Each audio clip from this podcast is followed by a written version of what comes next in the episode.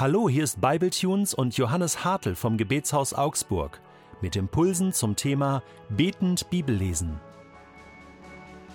Hallo und herzlich willkommen zu dieser Special-Folge von einem Joint Venture zwischen den Podcasts Bibletunes und Faszination Jesus. Ich heiße Johannes Hartl und spreche heute mit euch über eine entscheidende Frage, nämlich die, wie, wie wird es möglich, dass unser Herz Feuer fängt? Das ist echt erstaunlich für so viele Menschen. Es glauben nur, nur was Abstraktes oder eine Pflichterfüllung. Ich glaube, das ist meine Lebensüberzeugung, dass wir dafür geschaffen sind, von dem Gleichen, der die Sterne wunderschön gemacht hat, der, der die Möglichkeit von Symphonien erschaffen hat und von dem Geruch von Maiglöckchen im Frühjahr und dem Gefühl, das erste Mal verliebt zu sein und dem, dem, den Korallenriffen aller Welt, der, der das erschaffen hat, der hat auch dein Herz erschaffen. Das bedeutet, du bist von einem Künstler erschaffen, du bist nicht erschaffen von einem Automechaniker und bist auch nicht erschaffen in einer Fabrik, sondern jeder Mensch ist für Schönheit erschaffen und für Faszination. Und deswegen träume ich so sehr davon, dass Christen anfangen, sich faszinieren zu lassen von der ultimativen Quelle aller Faszination. Nun, ich gebe recht, dass wenn du die Bibel anschaust, nicht immer alles automatisch danach schreit, wow, hier ist was faszinierend. Ich möchte euch aber trotzdem ähm, zeigen, dass das der Anspruch dieses Buches ist, tatsächlich mehr zu sein als was, was Trockenes. Wenn du die Psalmen anschaust, das ist direkt in der Mitte der Bibel, das Gebetbuch der frommen Juden, da spricht zum Beispiel der längste Psalm der Bibel, das längste Kapitel in der Bibel, Psalm 119, ist nur ein Lobgesang auf das Wort Gottes. Wie herrlich und wie süß das Wort Gottes ist.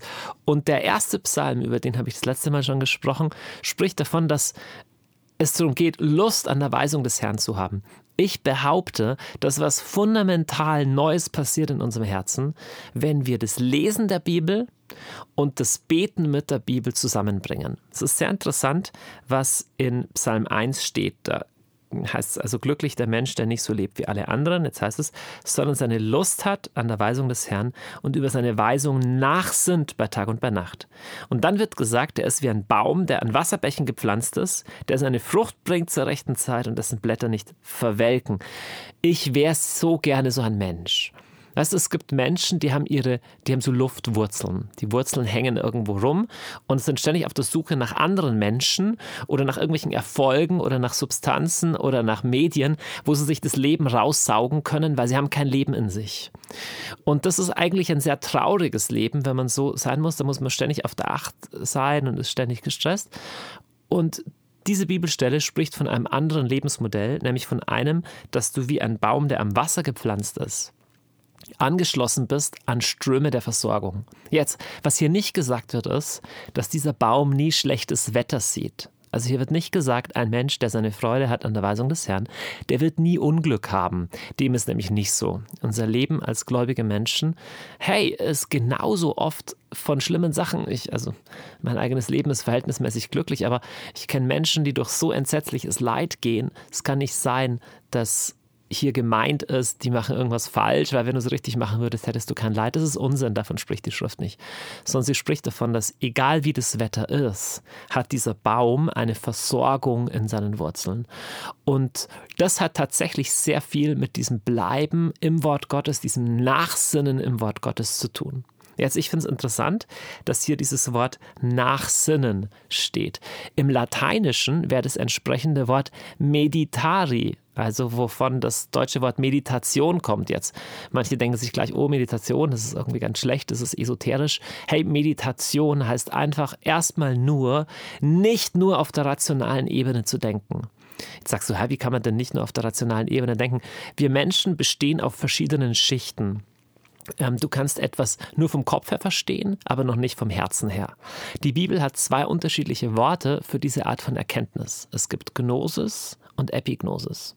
In Epheser 1,17 betet Paulus zum Beispiel, dass uns die Augen des Herzens erleuchtet werden in der Erkenntnis Jesu Christi, also in der Epignosis. Es gibt viele Christen, die leben nur in der Gnosis, also im Sinne von, die können dir sagen, äh, was in der Bibel steht und was irgendwelche Gesetze sind, aber es ist nicht auf der Ebene des Herzens. Mm, so geht es mir auch ganz oft und ich merke, auf Herzensebene rutscht etwas im Wesentlichen durch zwei Faktoren. Erstens durch Zeit und zweitens durch Gebet. Im Ernst. Äh, ein biblischer Text zum Beispiel, du kannst drüber, drüber gleiten. Mir wird es mehr und mehr bewusst, je mehr ich in der Schrift lese, dass diese Verse tiefer sind als lang. Da steckt unglaublich viel drin. Es sind ganze, äh, ganze Stockwerke von Bedeutung drin, die du nicht erschließen kannst, wenn du sie nur rational durchliest. Du kannst sie auch 30 Mal durchlesen und, ähm, und, und auswendig lernen. Es passiert was fundamental anderes, wenn dieses Psalm 1, Vers 2, dieses Nachsinnen dazu kommt.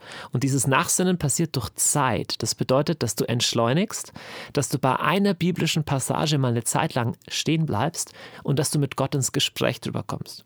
Wie du das machen kannst, ist sehr einfach. Du fängst einfach an, mit ihm darüber zu sprechen. Er ist ja der Autor der Schrift. Du kannst ihm sagen, Herr, hilf mir das zu verstehen. Ich habe keine Ahnung, was dieser Satz bedeutet. Schon betest du. Du kannst ihm sagen, Herr, mich nervt es total, dass das da steht. Oder du kannst auch sagen, danke, wie schön, dass das da steht. Aber denk drüber nach, verweile drin, husch nicht gleich ins Nächste. Ich könnte euch gar nicht sagen, wie oft ich das im Leben schon erlebt habe, dass ich über einen Vers gelesen habe und mir gedacht habe, boah, okay, das ist langweilig. Aber dann habe ich mir Zeit genommen, habe den Herrn gefragt, leise gebetet, gewartet und auf einmal haben sich mir ganze ja, Bedeutungsebenen erschlossen. Das waren teilweise die wertvollsten Einsichten meines Lebens. Wenn ich dir, hey, ich, ich habe schon wahrscheinlich über, über 1000 Vorträge gehalten oder was, keine Ahnung, und Bücher, alles Mögliche. Wenn du mich fragen würdest, was die Nummer eins Quelle von Inspiration für mich ist, dann genau das. Äh, und zwar nicht nur Bibel lesen und nicht nur beten, sondern die Kombination von beiden. Im Wort Gottes bleiben, oft nur ein Vers, mit Gott ins Gespräch drüber zu kommen, auch mit Gott drüber zu schweigen, hineinzuschmecken, nicht nur rational. Ich kann das schwer in Worte fassen, aber wer schon mal erlebt hat, kann sich wahrscheinlich ähm, kann nachfühlen und die anderen können es einfach ausprobieren. Du bist berufen, Gott zu kennen. Das ist unfassbar. Und diese Kenntnis Gottes, dieses Bleiben in seinem Wort, dieses Verkosten mit unterschiedlichen Dimensionen deines Seins, das stellt dein Leben auf ein Fundament, was vergleichbar ist mit einem Baum am Wasser. Das bedeutet, es kommen trotzdem gute und böse Tage. Leid bleibt vielen von uns nicht erspart. Aber du hast Zugang zu einer Grundversorgung, die auch dann nicht versiegt, wenn Menschen oder im Äußerlichen keine Versorgung für dich haben. Dass du das entdeckst, wünsche ich dir von Herzen. Alles Gute, bis zum nächsten Mal.